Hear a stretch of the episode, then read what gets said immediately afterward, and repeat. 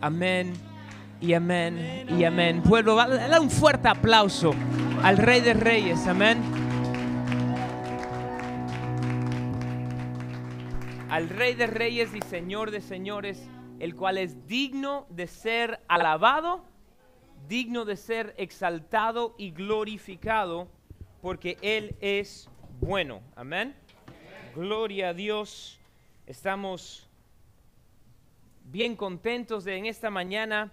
Estamos celebrando el Día de los Padres. No sé si alguien nos está mirando de otro lugar, tal vez de otro país, y no celebran el Día de los Padres allá, pero aquí en los Estados Unidos celebramos el Día de los Padres eh, en este día, el tercer domingo del mes de junio. Y estaba pensando en estos días, y especialmente en esta mañana, el Señor me lo recordó mientras que estamos adorando Hoy es el aniversario de un año de que volvimos a abrir las puertas a servicios presenciales después de la pandemia.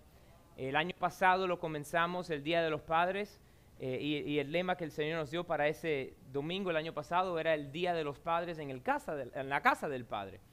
Y le damos gracias a su fidelidad, a su grandeza, que ha estado con nosotros, hemos podido reunirnos y ustedes también allá en casa que están juntos eh, los cuales han podido mantenerse conectados. Esta semana tuve la oportunidad de ir a, algunos hogares eh, y sé que Pastor José también, de personas que son parte de nuestro online campus, eh, para darle ese pequeño regalito a los padres que se habían anotado para eso. Y, es, una, es un honor saber y una bendición, mejor dicho, saber que nosotros nos podemos congregar tanto presencialmente como con ustedes allá en sus hogares y que somos uno en Cristo y Dios es bueno y Dios es fiel. Amén. Dale un fuerte aplauso más al Señor en esta mañana. Amén. como ustedes saben, hemos estado en la serie la cual tiene por título Baches de la Vida. Y les voy a dejar saber, hoy es la última porción de esta serie, pero tengo buenas noticias. La telenovela de Baches de la Vida ha sido renovada para una segunda temporada. Y en un par de meses vamos a seguir con la segunda temporada de esta serie, así que no se lo pierda. Pero hoy estamos concluyendo la primera temporada de esta serie, eh, Baches de la Vida. Y preparándome para, el día de hoy, estaba recordándome de cuando yo era niño y después eh, enseñándole también a mi hija Abigail y a mis otras hijas cómo navegar las barras, los monkey bars. No sé en sus países cómo le dicen eh, yo le hice la traducción y me dijeron que monkey bars eran las barras. Yo no sabía, yo me llevé a llamar barra de mono, pero bueno, parece que no es así. Eh, los monkey bars, ¿saben lo que son los monkey bars, verdad?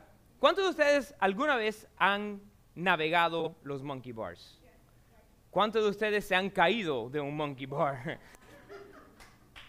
y yo me recuerdo cuando Abigail estaba bien pequeñita, yo levantándola y poniéndola ahí en la primera barra, y tratando de mostrarle enseñarle cómo navegar para ir de una barra a otra.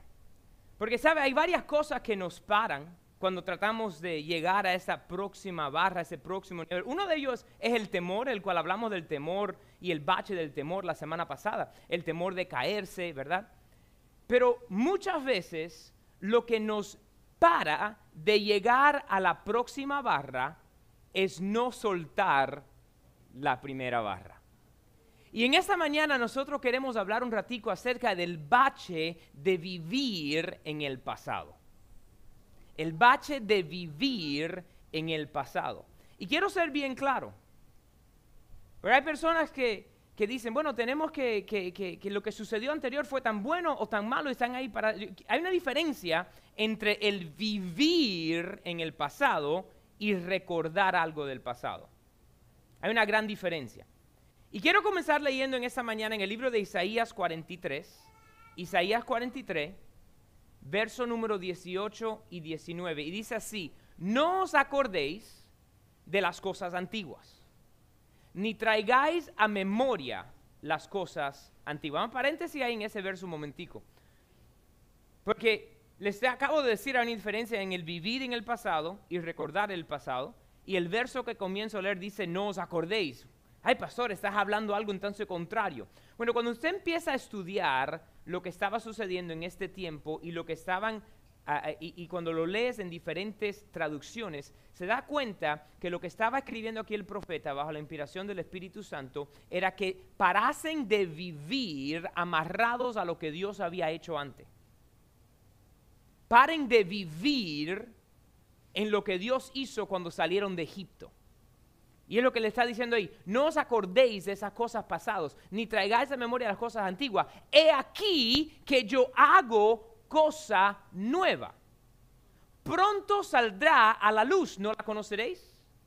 Otra vez abriré camino en el desierto y ríos en la soledad. Aquí el profeta le está diciendo al pueblo de Israel, y nosotros en esta mañana, mientras lo que estamos escuchando, nos está diciendo, no os amarréis, no quedéis viviendo, no se queden en las cosas del pasado, porque si te quedas en esas cosas del pasado, no vas a ver lo que Dios quiere hacer hoy. No podemos vivir en el pasado porque Dios quiere hacer y está haciendo cosas nuevas. Si están anotando cosas en esta mañana, yo quiero que anotes esto. El vivir en el pasado impide nuestro crecimiento. El vivir en el pasado impide nuestro crecimiento.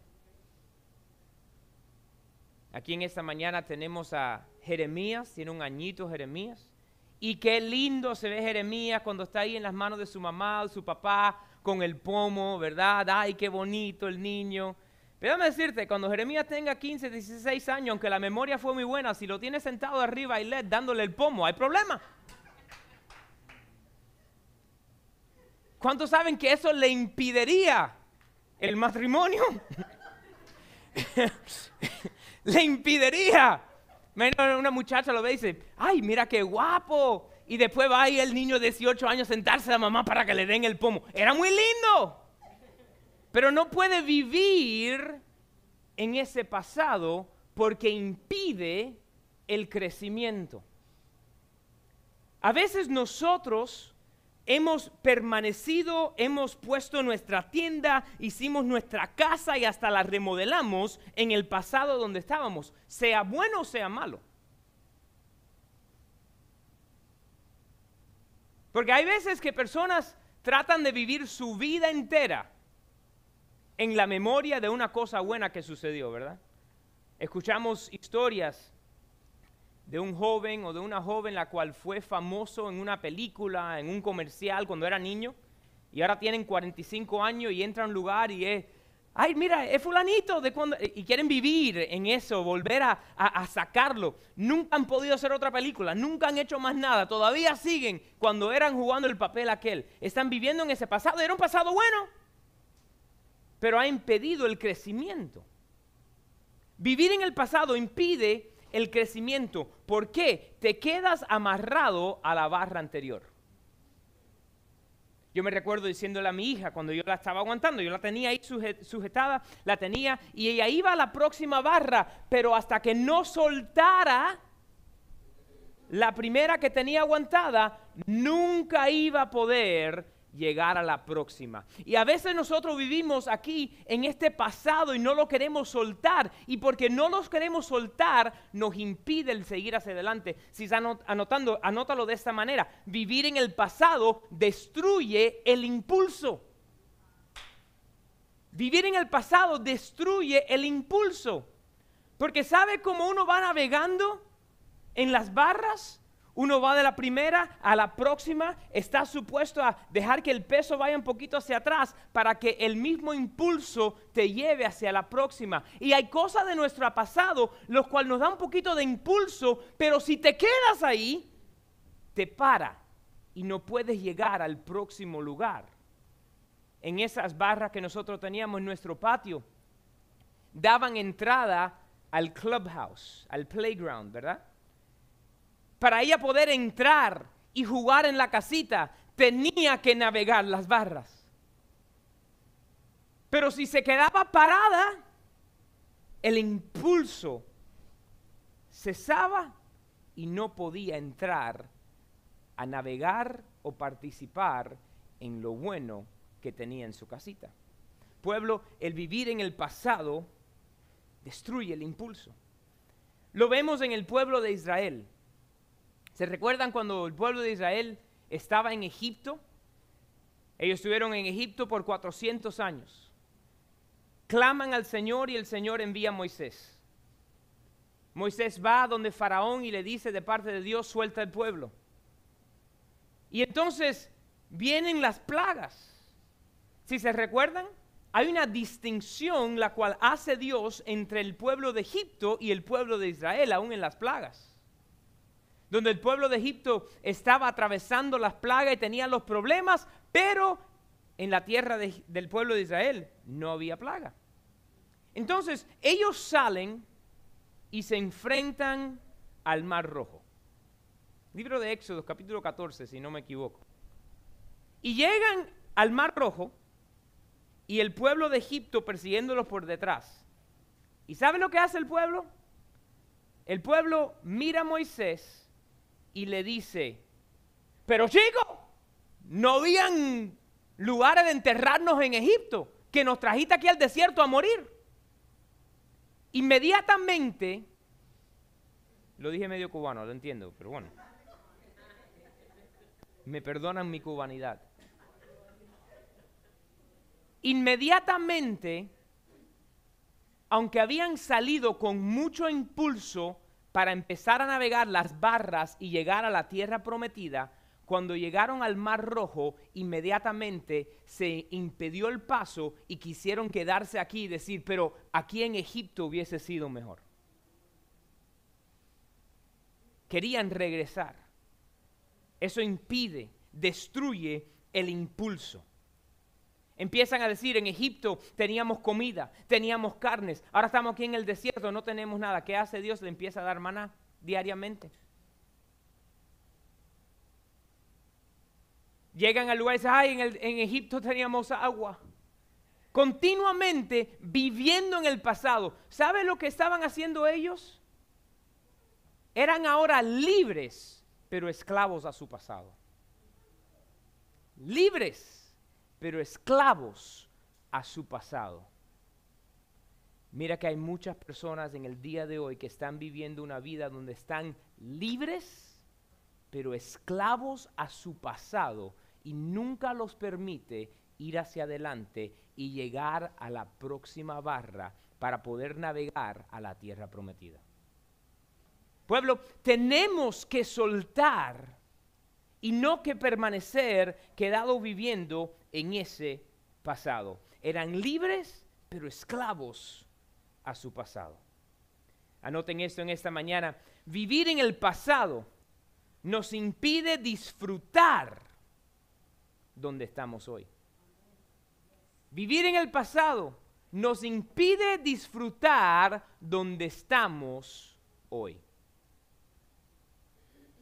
A veces nosotros estamos tan amarrados a la memoria de lo que había hace 15 años que no podemos disfrutar la etapa nueva donde estamos hoy. Y déjame dejarte, dejarte saber que la etapa nueva tiene sus propias victorias. Sí, tiene sus propios problemas. Pero si te enfocas solamente en donde estabas, nunca vas a poder disfrutar donde estás. Nunca vas a poder disfrutar el tiempo donde estás viviendo ahora. Es difícil, porque a veces ese pasado fue bueno y algo sucedió y no fue fair, justo. ¿Y sabe qué sucede? Impide tú tener la victoria. Yo me recuerdo, no sé cuántos de ustedes alguna vez han jugado pelota, el deporte de pelota. Yo me recuerdo cuando yo era jovencito, me gustaba mucho, todavía me gusta la pelota. Me gusta jugarlo de vez en cuando. Y cada joven, cada niño, aunque nunca juegue en un equipo, siempre se hace en su mente esa imaginación de ellos estar en el último juego del campeonato. Donde el juego está por acabarse, están perdiendo por una carrera o por un punto y vienen ellos al bate o vienen ellos a tirar, a lanzar la pelota. ¿Sabes de lo que estoy hablando, verdad? Y me recuerdo que hubo un momento donde nosotros estábamos jugando un juego de, softball y era mi turno de ir al bate. Y era ese esa imaginación perfecta. Fui yo al bate en la parte, el lower part of the inning, del último inning, perdiendo por una carrera con hombre en tercera y hombre en segunda, con dos outs. Y me recuerdo que yo fui y me hice mis cosas, me puse ahí listo, listo para ir al bate. Y vino la pelota y me giré y le di y le di un tremendo line drive que fue por encima de tercera base y le dio a la tiza. La tiza hasta salió para arriba. El hombre de tercera empezó a correr, el de segundo empezó a correr. Yo empecé a correr para primera. Ganamos, ¿verdad? Ganamos el juego. Y de repente, de repente ¿sabe lo que dice el árbitro? ¡Foul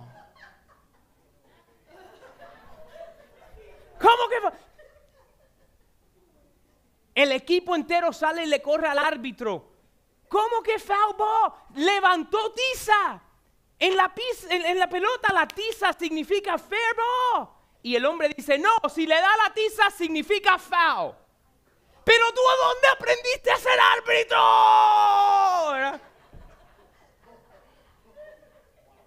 Saqué cero en mi puntuación de cristiano en ese día. F. Ni F, cero. Pero no existe instant replay en el Tropical Park. No eran dos árbitros y no íbamos a ganar el argumento.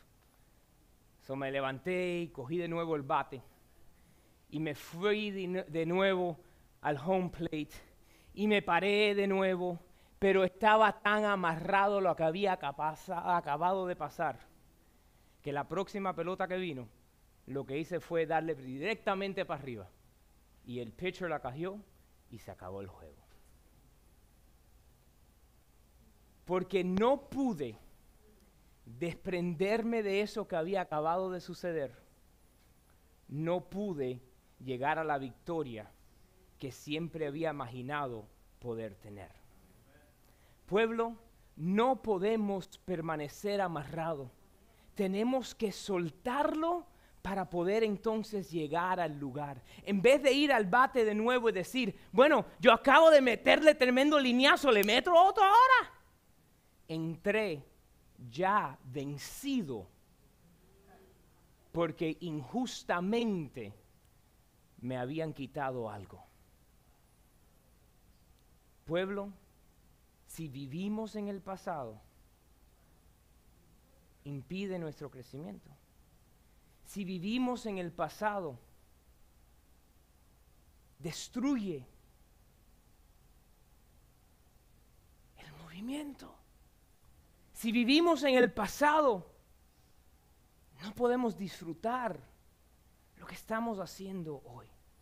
Mira lo que dice Filipenses capítulo 3, de verso 12 al 14. Filipenses 3, 12 al 14 dice así, no que lo haya alcanzado ya ni que ya sea perfecto, sino que prosigo por ver si logro asir aquello por lo cual fui también asido por Cristo Jesús.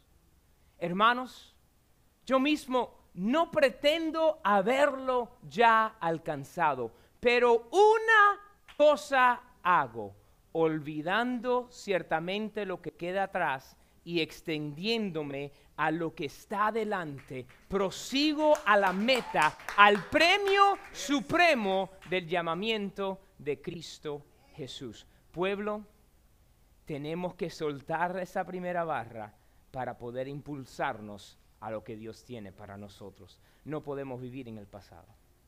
Si alguna vez usted ha conducido un auto,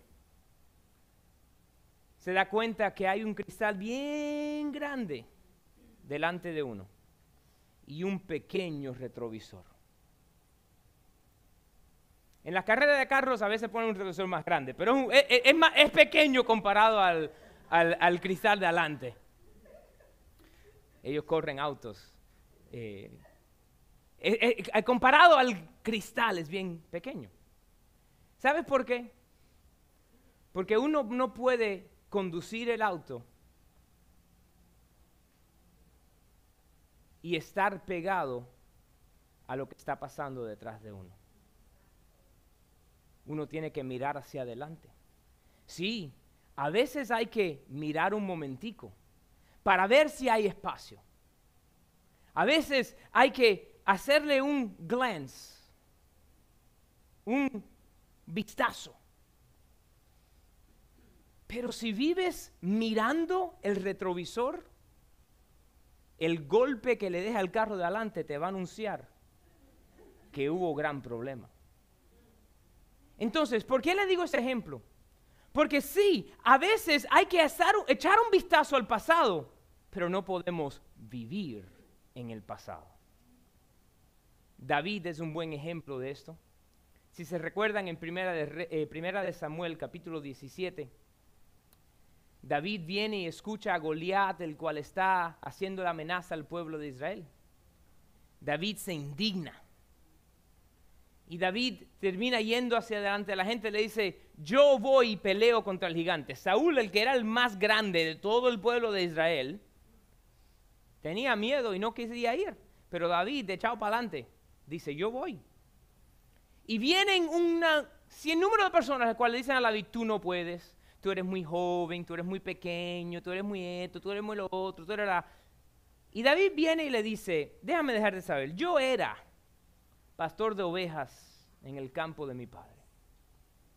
Y cuando se levantaba un león o se levantaba un oso, y venían y se llevaban una de las ovejas en sus manos o en su, o en su boca, yo seguía detrás de ello y le hería y le sacaba la oveja. Y si se volteaba para atacarme a mí, lo cogía hasta por la barba y lo mataba. Y de la misma manera Dios lo hará con este incircunciso filisteo. Y entonces David aclara algo en el verso 37 de Primera de Samuel capítulo 17, donde dice, el mismo Dios que me libró de la boca del león y de la boca del oso, me librará de este filisteo. ¿Qué hizo David? Echó un vistazo al retrovisor para echarse a pelear contra el gigante. Es la diferencia entre vivir en el pasado y recordar algo del pasado, porque hay cosas que nos recuerdan que si Dios lo hizo antes, lo va a volver a hacer. Hay cosas que nos recuerdan que lo que Dios ya comenzó, lo va a terminar. Y ese es momento de echar el vistazo al retrovisor te da el coraje, la valentía para ir hacia adelante y llegar al lugar que Dios tiene para ti. El espejo del retrovisor, le echamos un vistazo, pero no podemos mantener nuestra vista fijada en Él. Tenemos tenerla fijada en Dios, sabiendo que Dios nos va a llegar a lugares nuevos. Entonces, pastor, ¿cómo lidiamos? ¿Cómo nos salimos de este pasado? Bueno, pueblo, de la misma manera que le hemos ido hablando todas estas semanas, para poder lidiar con el bache de estar viviendo en el pasado, tenemos que primeramente buscar de Dios. Tenemos que escuchar lo que nos dice Dios y tenemos que obedecer a Dios. ¿Se recuerda cómo comencé hablándose de las barras? Después que yo le había empezado a enseñar a Abigail cómo hacerla y las ponía de nuevo ahí en la primera, a veces ella se quedaba un poquito trabada. ¿Y sabe lo que hacía? Dad, dad. Y dad corría. Y dad le hablaba. Ok, y esto es lo que tienes que hacer.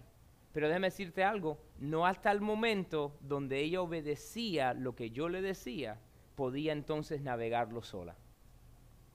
Pueblo, tenemos que buscar, tenemos que escuchar y tenemos que obedecer. Sabes, a mí me gustan las carreras de auto. Y si uno va a una carrera de auto, se da cuenta que no solamente está el chofer conduciendo el auto, pero ese chofer tiene un equipo. Y parte del trabajo del equipo son los que se llaman los spotters, que están en diferentes lugares a un lugar más alto donde el chofer puede navegar por el radio y decir, no puedo ver, pero ¿qué tengo? ¿Tengo espacio? ¿Puedo hacerlo? Y el spotter le mira y le dice, you're clear, go. ¿Cabe qué sucede? Si el chofer no obedece,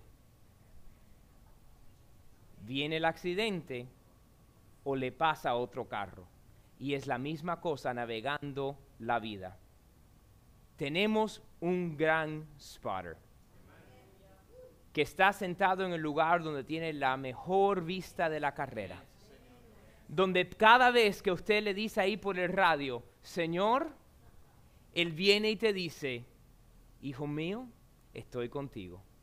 Hijo mío, tienes el lugar, tiene el espacio. Y cuando le obedecemos, vamos a pasar y vamos a llegar hacia el fin de esa carrera, donde van a poder hacerle con el checkered flag y uno dar ahí el paso de la victoria diciendo, porque escuché la voz de mi Dios, porque olvidé el pasado, porque dejé de vivir en ese lugar y seguí hacia adelante, puedo entonces vivir en lo que Dios tiene para mí hoy.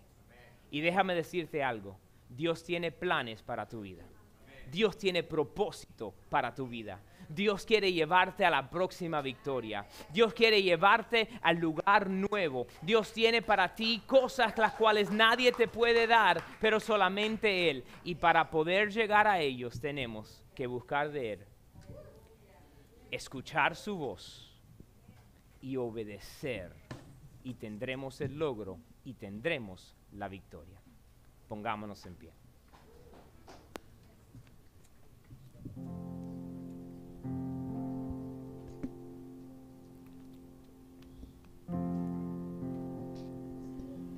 Parte de esta obediencia al Señor es seguir lo que Él nos dice en Filipenses capítulo 4, donde dice que pienses en lo bueno pienses en lo puro, pienses en lo amable, en lo que tiene buen nombre.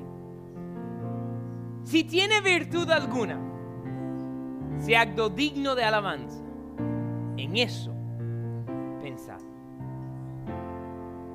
Y en esta mañana tal vez usted que está aquí presente o mirándolo en la internet, usted se da cuenta que usted ha estado atrapado en su pasado sea un trauma o una gran victoria.